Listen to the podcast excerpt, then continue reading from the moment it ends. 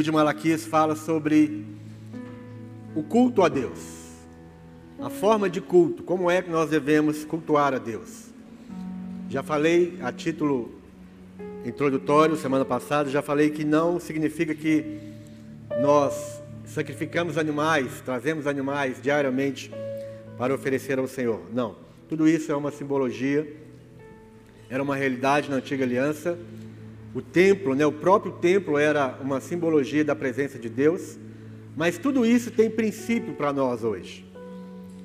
A, a nossa forma de adoração, a nossa forma de culto, não estou falando de liturgia de culto. Liturgia, cada um pode ter a sua. Mas estou falando de essência de culto, de essência de adoração no nosso culto público. O seu culto lá na sua casa, no seu quarto, você faz do jeito que você quiser. Você entrega o seu coração, a sua vida, da forma como o Espírito Santo te dirige. Mas nós estamos falando do culto público, do nosso culto aqui na comunidade dos santos, na comunhão dos irmãos. Então, o livro de Malaquias traz para nós alguns princípios que nós não podemos ignorar e que tem sido uma grande bênção para nós. Deus, ele trata, é tão interessante aqui no livro de Malaquias, que Deus, ele ele se apresenta como pai. E ele fala: Se eu sou o vosso pai, onde está a minha honra? Se eu sou o seu Senhor, onde está o respeito para comigo? Então Deus ele se apresenta ali, mesmo ali naquela época do povo de Israel, daquela nação, Deus se apresenta como pai. E ele faz uma grande declaração: Eu amo a todos. A declaração do Pai, desse Pai aqui, no livro de Malaquias, desse Deus, Jeová, Yahvé, é uma declaração muito forte, uma declaração poderosa, que precisa estar fundamentada nos nossos corações, muito forte. Que Deus, o Pai, Ele nos ama.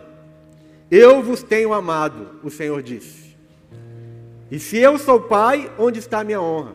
E se eu sou o Senhor, onde está o meu respeito? Então, o que nós vamos ver aqui no livro de Malaquias, no capítulo 1, ele chamando a atenção para o seu amor, chamando a atenção dos filhos de Israel para o seu amor, ele chamando a atenção dos sacerdotes, ele falando que os sacerdotes deixaram de servir ao Senhor. Os sacerdotes deixaram de ter aquele entusiasmo pela palavra, pelo ensinamento, pelas coisas sagradas. E porque os sacerdotes, eles, eles estavam frios, eles estavam descontentes, eles estavam desmotivados, todo o povo também começou a estar desmotivado. Então nós vemos que eles, eles vinham cultuar a Deus no templo, mas eles vinham de qualquer jeito. Eles vinham com o coração frio, com o coração é, apóstata. Eles vinham sem esperança, eles vinham de qualquer jeito. Eles vinham sem nenhum entusiasmo, sem nenhum fervor no coração. Porque os, os sacerdotes praticavam a mesma coisa, os filhos também começaram a praticar esse, essa forma de culto que desonrava ao Senhor. E muitos deles diziam assim, tanto os sacerdotes como os próprios filhos, eles diziam assim: que canseira, que canseira é servir ao Senhor. A mesa do Senhor é desprezível. Eles ofereciam o pão imundo. Eles ofereciam a ovelha cega, a, ovelha manca, a ovelha enferma. E esses princípios de oferecer a Deus qualquer coisa são princípios abomináveis diante de Deus. Então, hoje, em, em nossas vidas, nós sacerdotes precisamos dar o, o maior exemplo de amar a palavra de Deus, de amar, honrar e temer a Deus de levar o povo a amar e se dedicar na busca, no estudo pelas Escrituras, pela voz de Deus, pelo aquilo que está escrito na palavra de Deus. Se nós, se nós líderes, se nós não amarmos a palavra, se nós não amarmos estar na presença de Deus, viver um relacionamento com Deus, viver uma intimidade com Deus, todos os filhos, todo o povo vai seguir os nossos erros. Então a nossa responsabilidade, Deus começa a falar ali, através do profeta Malaquias, ele começa a trazer a exortação. Ele falando que esses sacerdotes que não honravam a Deus, eles seriam desterrados, eles seriam amaldiçoados. Que no momento em que eles estivessem impetrando a bênção, aquela bênção se tornaria em maldição. E, e ser amaldiçoado é uma consequência de desobediência. E muitos falam assim: ah, mas a graça de Jesus, ele anulou, quebrou toda a maldição. Sim, a Bíblia fala que Jesus quebrou a maldição da lei. Mas Jesus ele não quebrou as consequências da desobediência, as consequências do pecado do homem. Todos nós que pecamos, nós vamos sofrer as consequências do nosso pecado. Todos nós que desobedecemos a Deus, nós vamos carregar uma consequência daquele, daquela desobediência. Então, nós precisamos arrepender dos nossos pecados, pedir perdão pelas nossas desobediências, pedir perdão para o nosso jeito de fazer as coisas, o nosso jeito de cultuar a Deus, porque nós não, segundo o livro de Malaquias, nós não podemos cultuar a Deus de qualquer jeito. Nós não podemos obedecer a Deus do nosso jeito. E a Bíblia está cheia de exemplos nesse sentido. Nós não estamos inventando um ensinamento, ou nós não estamos atropelando a graça de Deus, mas nós estamos acompanhando as Escrituras desde o seu começo. Nós vamos ver lá Abel e Caim, que, que Caim ofereceu um sacrifício do jeito de Deus, do jeito dele, não do jeito de Deus. E por isso ele foi rejeitado. Caim foi rejeitado e a sua oferta também foi rejeitada. E nós vamos ver eh, muitos exemplos a respeito disso. Mas e no Novo Testamento, o que fala? No Novo Testamento, nós vamos ver Jesus falando para a samaritana que ele busca adoradores que o adorem em espírito e em verdade. Não é isso? João capítulo 8. 4 ou 8? 4 ou 8? Esqueci agora. Deus ele está à procura de adoradores que o adorem em espírito e verdade. Então existe, capítulo 4.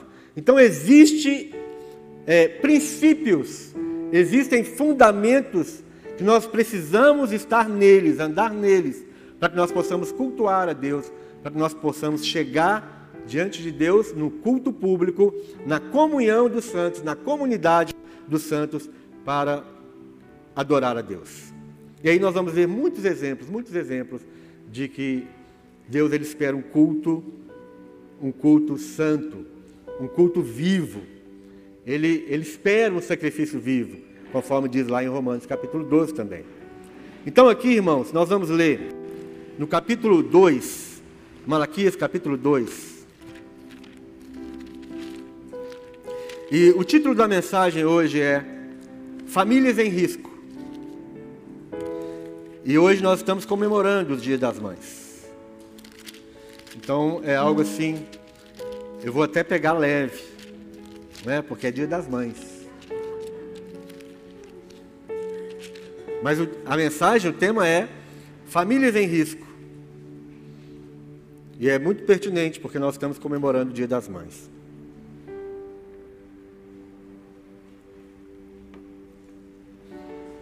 Capítulo 2, verso 10.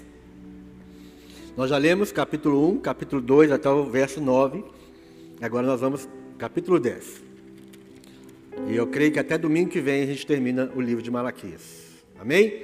Está vendo como é fácil ler um livro da Bíblia? Você já percebeu que você já está no capítulo 2, na metade dele? Se você não lê em casa, pelo menos você está lendo aqui na igreja, né? Capítulo 2, versículo 10. Não temos nós todos o mesmo Pai? Não nos criou o mesmo Deus? Por que seremos desleais uns para com os outros, profanando a aliança de nossos pais? Judá tem sido desleal e abominação se tem cometido em Israel e em Jerusalém. Porque Judá profanou o santuário do Senhor, o qual ele ama e se casou com adoradora de Deus estranho. O Senhor eliminará das tendas de Jacó o homem que fizer tal, seja quem for, e o que apresenta ofertas ao Senhor dos exércitos. Ainda fazeis isto? Cobris o altar do Senhor de lágrimas, de choro e de gemidos, de sorte que ele já não olha para a oferta, nem a aceita com prazer da vossa mão. E perguntais: por quê? Porque o Senhor foi testemunha da aliança entre ti e a mulher da tua mocidade, com a qual tu fosses desleal, sendo ela a tua companheira e a mulher da tua aliança. Não fez o Senhor um, mesmo que havendo nele um pouco de espírito? E por que somente um? Ele buscava a descendência que prometera. Portanto, cuidai de vós mesmos, e ninguém seja infiel para com a mulher da sua mocidade. Porque o Senhor Deus de Israel diz que odeia o divórcio, e também aquele que cobre de violência as suas vestes, diz o Senhor dos Exércitos. Portanto, cuidai de vós mesmos e não sejais infiéis. Então, a exortação de Deus aqui agora. Deus está agora, neste momento, tratando, tratando o povo como filhos, tratando o povo como família. Quando ele faz essa declaração, não temos nós todos o mesmo Pai? E já ele, ele já havia dito mais ou menos isso aqui no capítulo 1, quando ele disse: Se eu sou Pai, onde está a minha honra? Ele já havia feito essa declaração de que é, ele amava a todos. Eu amo a todos. Então ele está tratando esse povo aqui como, como filhos, como uma família. Israel é a família de Deus. Os filhos de Israel são os filhos de Deus. Deus está tratando como família, Deus está tratando como filhos. É mais ou menos, irmãos, uma. O que está acontecendo aqui no livro de Malaquias é Deus como Pai. E o Pai está ali presente na casa. E o Pai, ele pede muitas vezes os filhos para fazer algumas coisas, não é? Quem é que pede filho para fazer alguma coisa? A gente sempre está pedindo, filho, faça tal coisa. Filho, vai lá, busca isso. Né? Vocês vão pedir ainda, tá? Vão... Aqueles que estão aqui, os filhos vão nascer, vocês vão pedir muito ainda.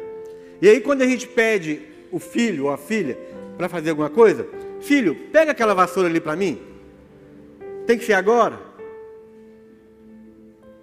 Filho, lava aquele copo. Tem que ser agora. Não pode ser depois. Tem que ser desse jeito. Por quê? Para quê?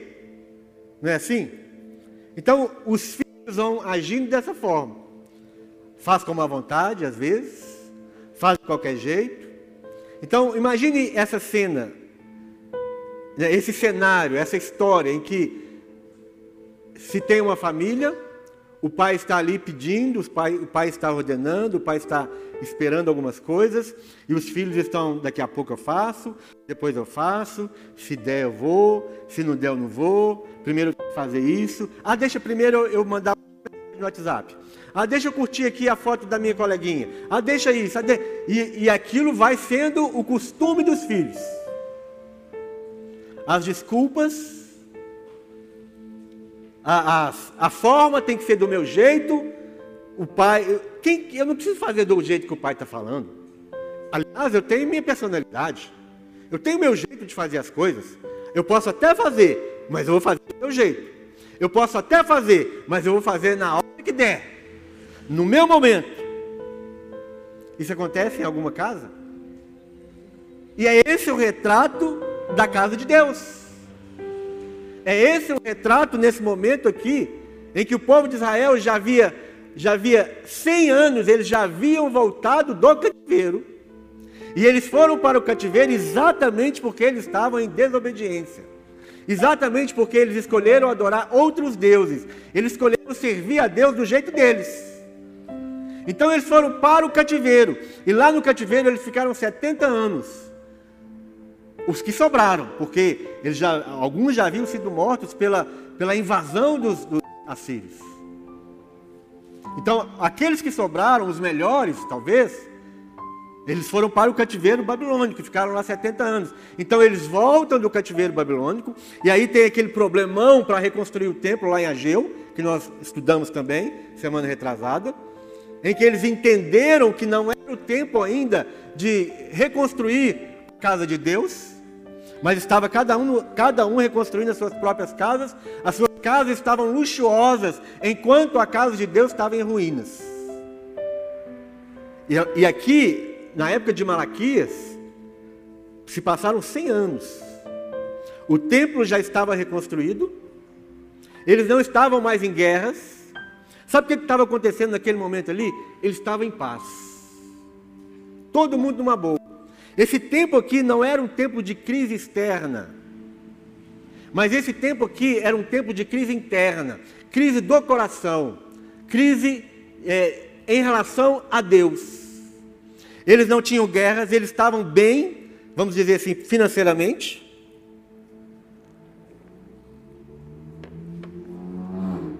Não estava faltando nada para o povo, eles estavam em paz. Mas mesmo estando em paz, eles estavam com uma guerra interna, que era a guerra de fazer a vontade do Pai. Uma guerra interna de honrar o Pai. Uma guerra de obediência. Era igual a causa que eu estou contando aqui, né? Essa casa em que o pai está ali presente, e o pai pede, o pai ordena, o pai fala algumas coisas, e o filho fica, depois eu faço, depois eu vou, ah, não sei se eu vou, se der eu vou, deixa eu mandar a última mensagem, deixa eu dar a última curtida, deixa eu fazer mais uma coisinha, e, e vai, aquele ambiente vai sendo saturado de desculpas. O ambiente, ele se torna saturado de desobediência. O, esse ambiente se torna saturado de, das minhas coisas, em primeiro lugar e depois as coisas de Deus. O ambiente se torna saturado de do meu jeito e depois do jeito de Deus. Vocês estão visualizando isso? Então eles estavam em paz, mas eles estavam sempre desonrando o Pai, através da desobediência. Não tinha nenhum problema externo. Eles estavam tranquilos, eles estavam bem financeiramente. Então, meus irmãos, nem sempre nós é, desobedecemos a Deus, nem sempre nós, fazemos, nós não fazemos as coisas para Deus, porque nós estamos num momento difícil da vida. Porque tem gente que quando enfrenta uma tribulação, enfrenta uma dificuldade, a primeira coisa que ele faz é cortar o relacionamento com Deus. Ele para de orar, ele para de ler a Bíblia, ele para de vir aos cultos, porque ele está com problema em casa está com problema no serviço, ele tem falta de dinheiro, ele, ele não está bem na sua saúde. Então ele vai e corta aquilo que ele nunca deveria ter cortado, que era a fonte da vida. Mas alguns, e talvez a maioria, quando eles estão muito bem, quando não existe guerra externa, está bem financeiramente, quando ele acabou de comprar a casa nova, quando ele acabou de comprar o carro novo, quando ele voltou daquela viagem de Dubai, de tudo muito maravilhoso, ele também esquece de Deus. Ah, Senhor, deixa primeiro eu, eu, eu, eu só quero só comprar mais aquele sofá para minha casa. E aí eu vou para a igreja. Ah, Senhor, eu quero fazer só aquela última viagem dos meus sonhos. E aí eu vou para a igreja. Senhor, deixa, deixa só eu fazer mais aquele curso. Está faltando mais um diploma na minha parede. E quando eu conseguir esse diploma, aí eu vou para a igreja. Ah, Senhor, é só eu ter esse filho. Assim que eu tiver esse filho, então eu vou para a igreja. E aí o filho nasce e nunca mais volta na igreja. E isso acontece muito das, das irmãs que ganham seus bebês e elas não voltam mais à igreja. Não sei porquê. No, no, no, primeiro momento, o filho está muito novo, aí fica com medo de pegar um, um, um, vírus, uma bactéria, ainda mais agora o Covid, né? Aí tem medo mesmo. E aí não vem mais à igreja. É, pode ser que um dia, quando tiver adolescente, chega aqui e fala, ô pastor, a paz do Senhor, pastor. O filho vai chegar aqui e vai falar assim, ô oh, pastor, que bom, já te ouvi, já ouvi falar seu nome. É? E acontece.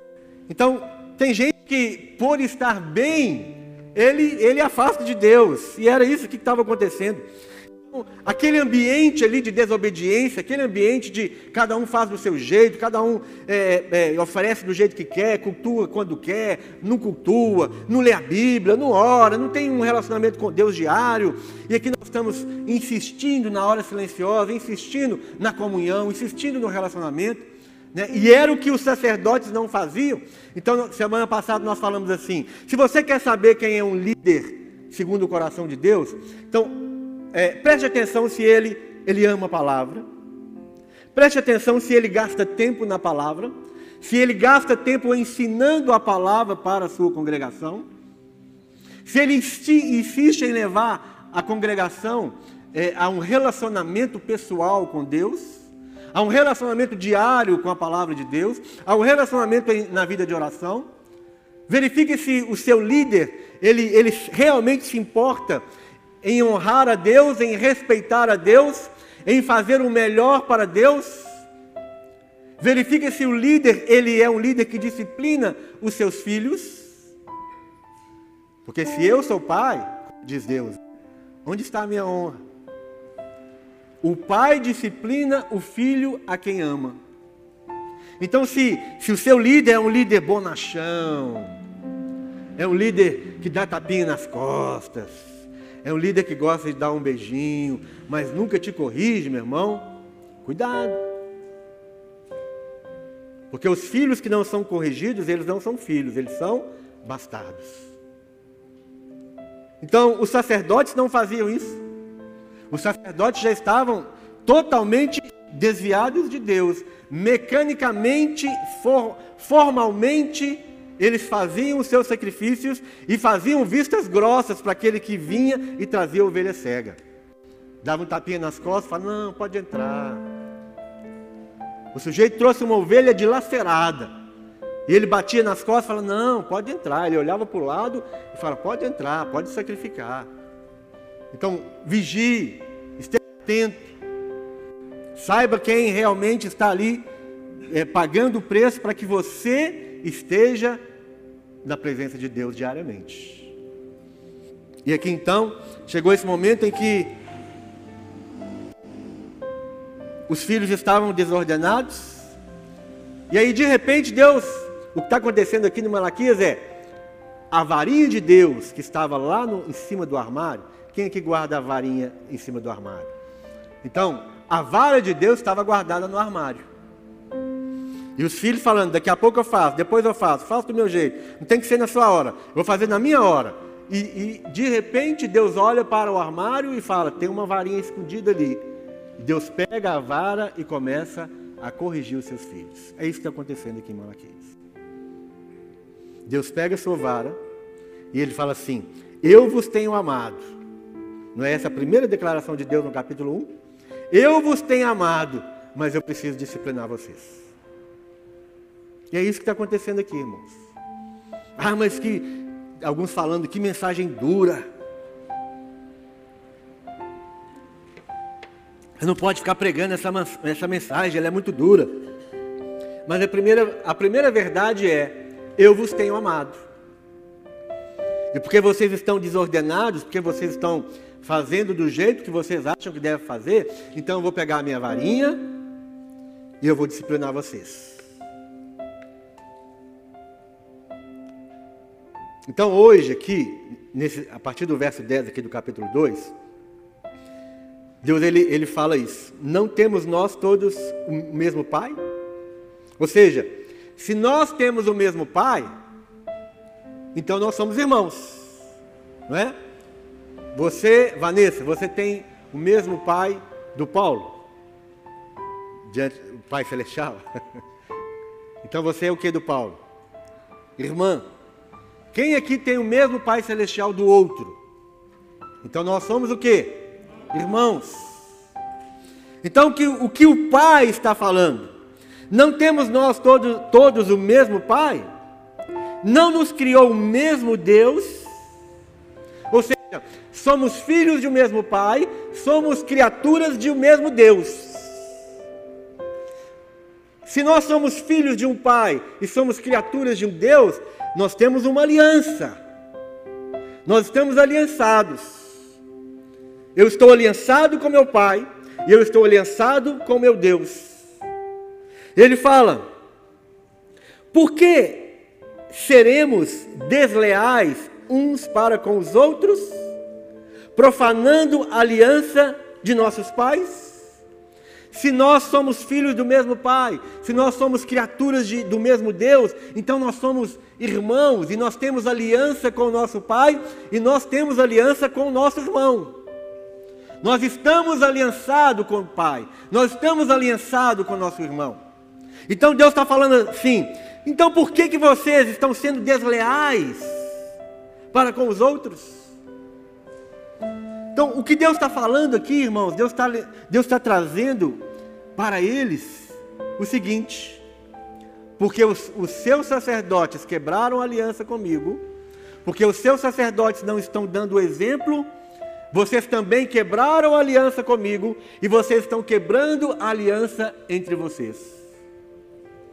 Todas as vezes em que a, a liderança não está honrando a Deus, Todas as vezes que um pai não está honrando a Deus, que um pai não está aliançado com o seu pai celestial, aquela aliança é quebrada e, consequentemente, a aliança dos filhos, a aliança dos irmãos também ela é quebrada. E aqui virou uma bagunça. Por que, por que seremos desleais uns para com os outros, profanando a aliança? O que estava acontecendo aqui era uma profanação de uma aliança, de uma aliança com Deus e de uma aliança entre eles.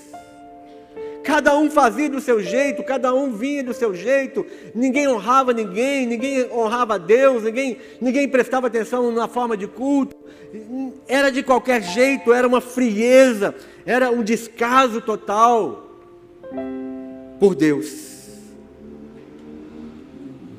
E aí no verso 11 ele fala: Judá tem sido desleal, e abominação se tem cometido em Israel e em Jerusalém, porque Judá profanou o santuário do Senhor, o qual ele ama e se casou com adoradora de Deus estranho. Judá, ele foi desleal, ele quebrou a aliança, e ele praticou abominação. Que abominação é essa? De que Deus está falando? Judá quebrou a aliança, Judá foi desleal. Que abominação é essa? Ele está falando, porque Judá profanou o santuário.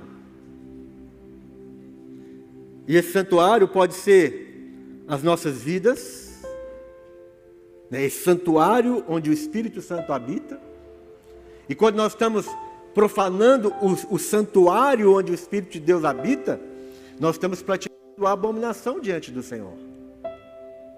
O santuário, especificamente aqui no livro de Malaquias, era o santuário físico, era o templo. Eles estavam profanando o templo porque eles estavam desonrando a Deus nas suas agência do culto. Fazendo de qualquer jeito, oferecendo qualquer coisa falando que a mesa do Senhor era desprezível, é, reclamando, falando que canseira, de novo, mais um culto, mais uma oferta, mais um sacrifício, que canseira. Eles estavam praticando uma abominação, mas a primeira coisa que acontece é a quebra da aliança.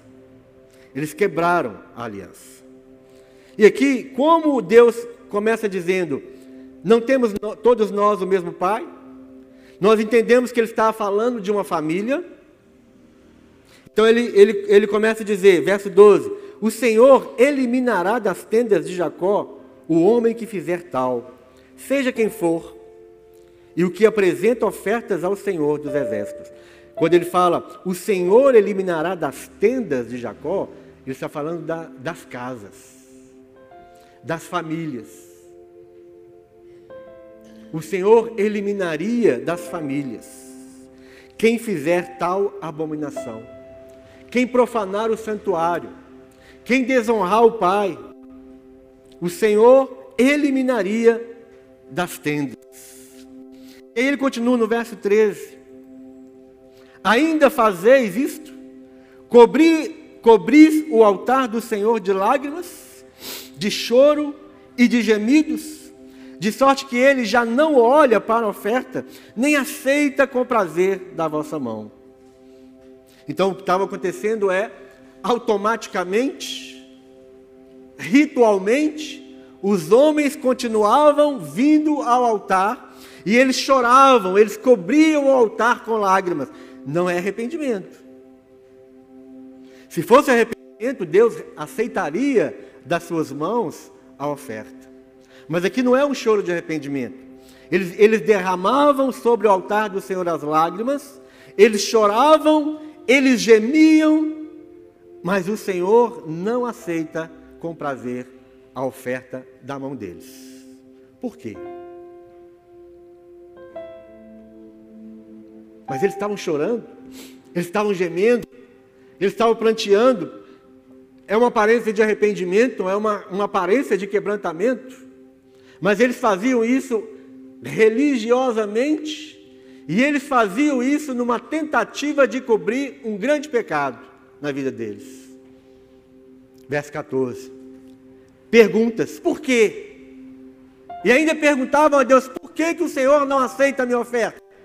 Por que, que o Senhor não aceita o meu choro, o meu gemido, meu gemido, meu pranto, as minhas lágrimas?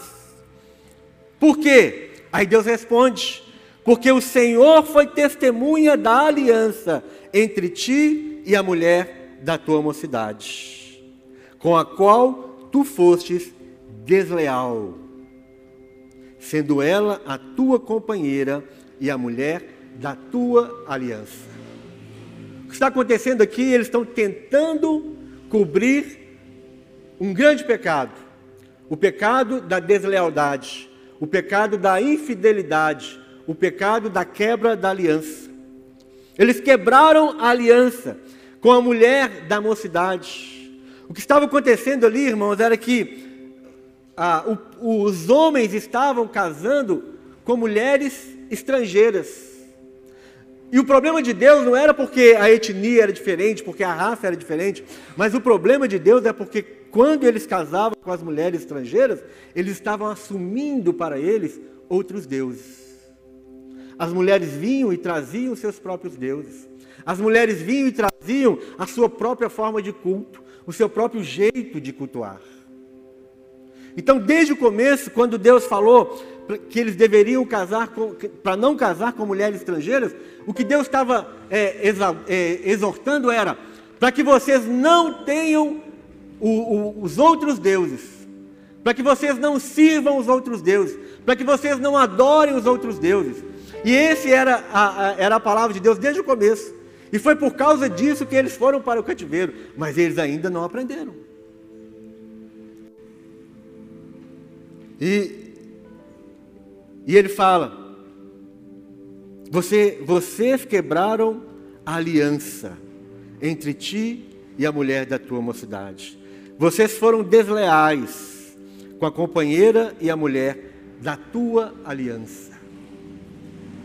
Por que, que, por que, que o título da mensagem aqui é Famílias em Crise? Porque o que nós estamos vendo hoje é, um ataque às famílias, de todas as formas. De todas as formas. Uma banalização à aliança de casamento. O divórcio, ele passa a ser a próxima opção no casamento. Quando, quando o casal já entra no cartório, ele já, já faz ali o compromisso diante do juiz de paz, ele recebe a sua certidão de casamento, a primeira coisa que ele faz é se não der certo, a gente divorcia. Então, a mídia, as novelas, os filmes, as pessoas, elas incentivam a felicidade. E essa felicidade não precisa ser só com a sua mulher. Essa felicidade, você precisa alcançar ela de qualquer jeito. Se a sua esposa ou se o seu esposo é um entrave para a sua felicidade, então chute o balde. Se o seu problema é a sua mulher, se o seu problema é o seu marido, então, meu irmão, existe um grande remédio: divórcio. É isso que nós estamos sendo bombardeados diariamente. E nós estamos acreditando nisso. E Deus, ele fala que eu não aceito a sua oferta. Eu não aceito os seus choros, porque eles estavam casando com mulheres estrangeiras e era para eles algo normal. Aliás, eles estavam tendo muitas mulheres. Quando Deus disse, é, deixará o homem o seu pai e sua mãe e se unirá à sua mulher. Deus disse em algum momento e se unirá às suas várias mulheres? Não. Vai deixar pai e mãe e vai se unir a uma mulher. E os dois serão uma só carne. Então era um mandamento de Deus. Mas eles estavam fazendo alianças, eles estavam se casando com as mulheres estrangeiras e não só com uma. Eles estavam repudiando a mulher da aliança, eles estavam repudiando a mulher do casamento, a, a mulher que era é, a companheira da aliança, desprezando, repudiando, tratando mal, até mesmo praticando violência, e tudo estava muito bem. Eles vinham para o templo, e eles choravam, eles gemiam, e eles ofertavam. Essa palavra é uma palavra é, a, que deve ser aplicada no natural também. Nós não podemos ser desleais ao nossa, à nossa aliança de casamento. Nós não podemos ter o divórcio como uma opção, como uma segunda opção. Porque o casamento é uma aliança que você fez de livre e espontânea vontade. Ninguém colocou um revólver na cabeça. Aqui, pelo menos aqui, não, não sei dessa história. Ninguém aqui casou porque o revólver estava na cabeça, falando: você tem que casar, você é obrigado a casar. Eu tenho certeza que aqui ninguém foi obrigado. Você fez, você fez porque você quis. E você fez uma aliança perante ao outro, você fez uma aliança perante Deus, e você fez uma aliança perante muitas testemunhas. Então você não pode ser desleal. Você não pode quebrar essa aliança. Então o mundo inteiro está lutando contra o casamento. O mundo inteiro está fazendo de tudo para que o casamento seja uma, uma instituição falida, uma instituição é, ridícula. De dez casamentos que nós temos hoje, seis terminam. terminam. De dez pessoas que se casam, seis se divorciam. Quais os motivos? Os, os quaisquer motivos. A mulher não sabe fazer arroz direito, a mulher é tão boa na cozinha que ela queima até o ovo cozido, e por aí vai. Banalizando a aliança. Aí o verso 15 fala: Não fez o Senhor o mesmo, não fez o Senhor um, mesmo que havendo nele um pouco de espírito, e porque somente um, ele buscava a descendência que prometera. Portanto, cuidai de vós mesmos e ninguém, ninguém seja infiel para com a mulher da sua mocidade. Ninguém seja infiel para com a mulher da sua mocidade. Ninguém. A infidelidade é abominável diante de Deus.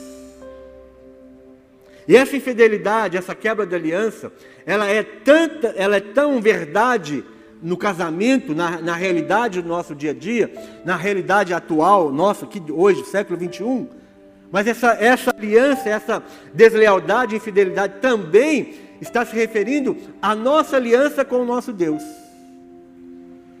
Nós, nós fizemos uma aliança com um Deus. A minha aliança foi com um Deus, não foi com vários deuses. Eu casei com Deus. Você se casou com Deus. Você está aliançado com Deus. Você não está aliançado com vários deuses. Então Deus também chama a atenção, não somente de, de, de não quebrar a aliança do casamento físico, do casamento natural, mas também Deus chama a atenção para nós não quebrarmos a aliança que nós temos com Ele.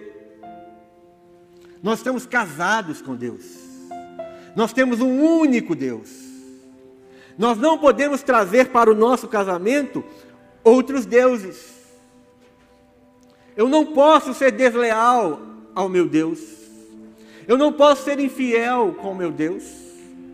Então, assim como Deus estava corrigindo os homens para não fazer aliança, para não quebrar a aliança da mulher da tua mocidade, para não trazer outros deuses para dentro daquela comunhão da, da casa, da realidade ali, não fazer alianças, não fazer associações, da mesma forma também ele, ele não aceita que nós façamos associações de outras formas, que nós chamamos de julgo desigual.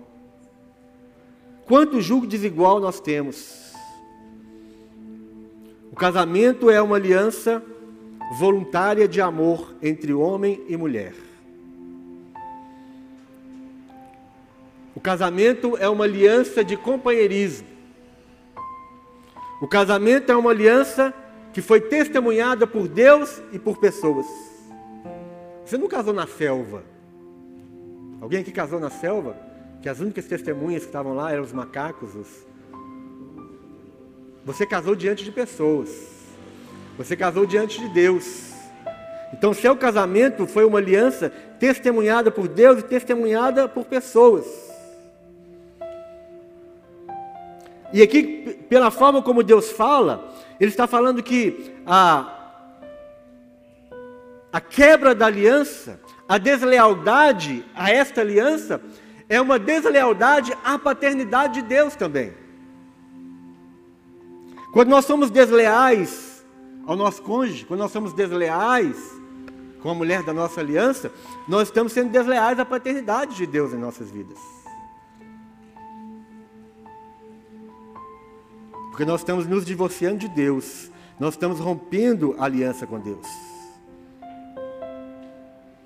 E o que está acontecendo aqui então é Deus corrigindo, corrigindo os seus filhos para não quebrar a aliança, a aliança de casamento.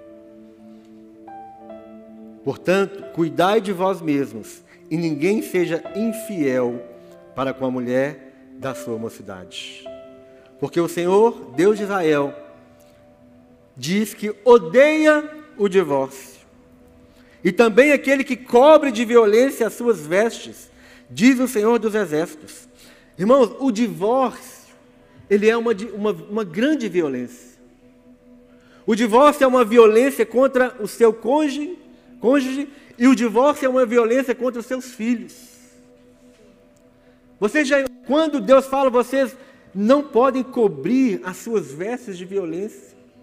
O que eles estavam fazendo era, era praticando uma grande violência ao ser desleais às suas mulheres, a ser desleais com Deus. E eles vinham ao altar e eles choravam, tentando cobrir aquela violência. Deus fala: vocês não podem fazer isso.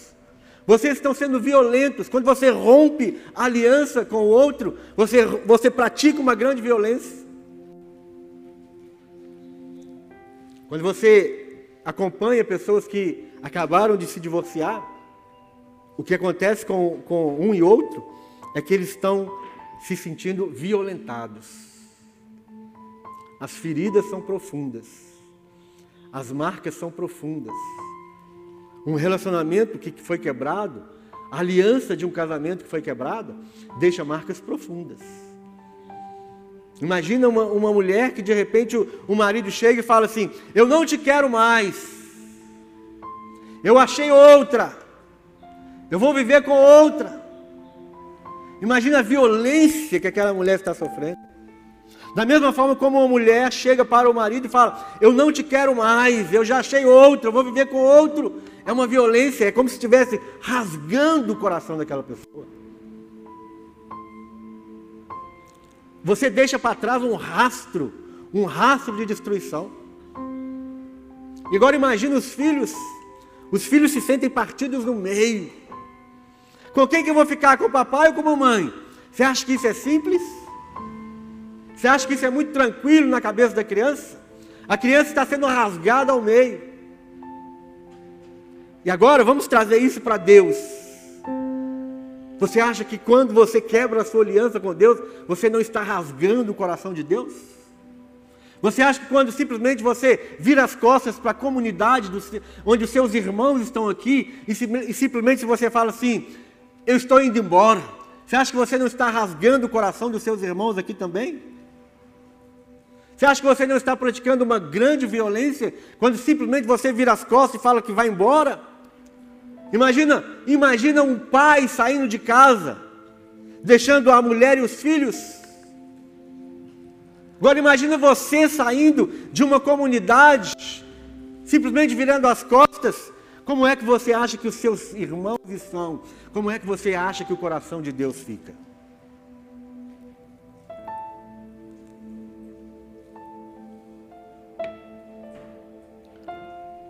Quando nós estamos quebrando aliança, nós estamos sendo insensatos.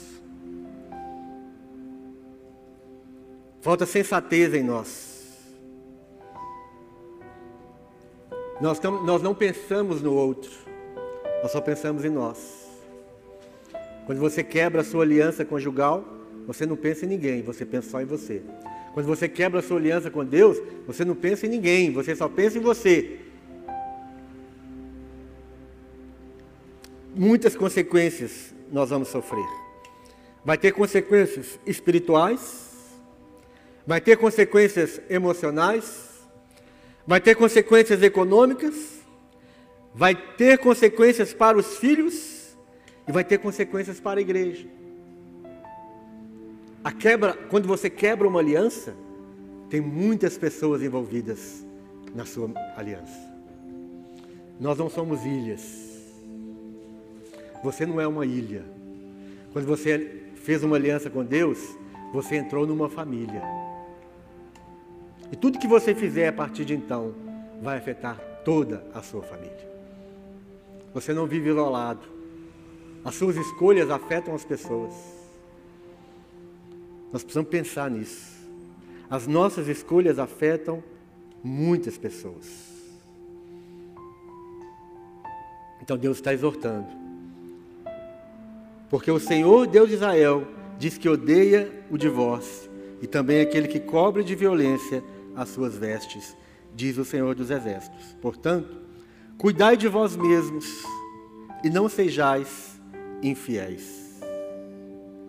Preste atenção nos seus caminhos. Preste atenção nos seus pensamentos. Quando ele diz cuidai de vós mesmos, ele está dizendo cuidai de vós mesmos para que não sejais infiéis. Cuidado com seus pensamentos. Cuidado com seus olhares. Alguns irmãos e algumas irmãs já estão no processo de quebrar aliança. Alguns estão envolvidos profundamente na pornografia, ou seja, já estão já estão no processo da quebra de aliança. Alguns já estão flertando com outras mulheres e outros homens nas ruas. Alguns já não estão mais sendo conscientes dos seus pensamentos impuros e dos seus pensamentos de adultério. Alguns já estão praticando violência dentro de casa. Quando gritam com as suas esposas, ou esposas gritam com seus maridos.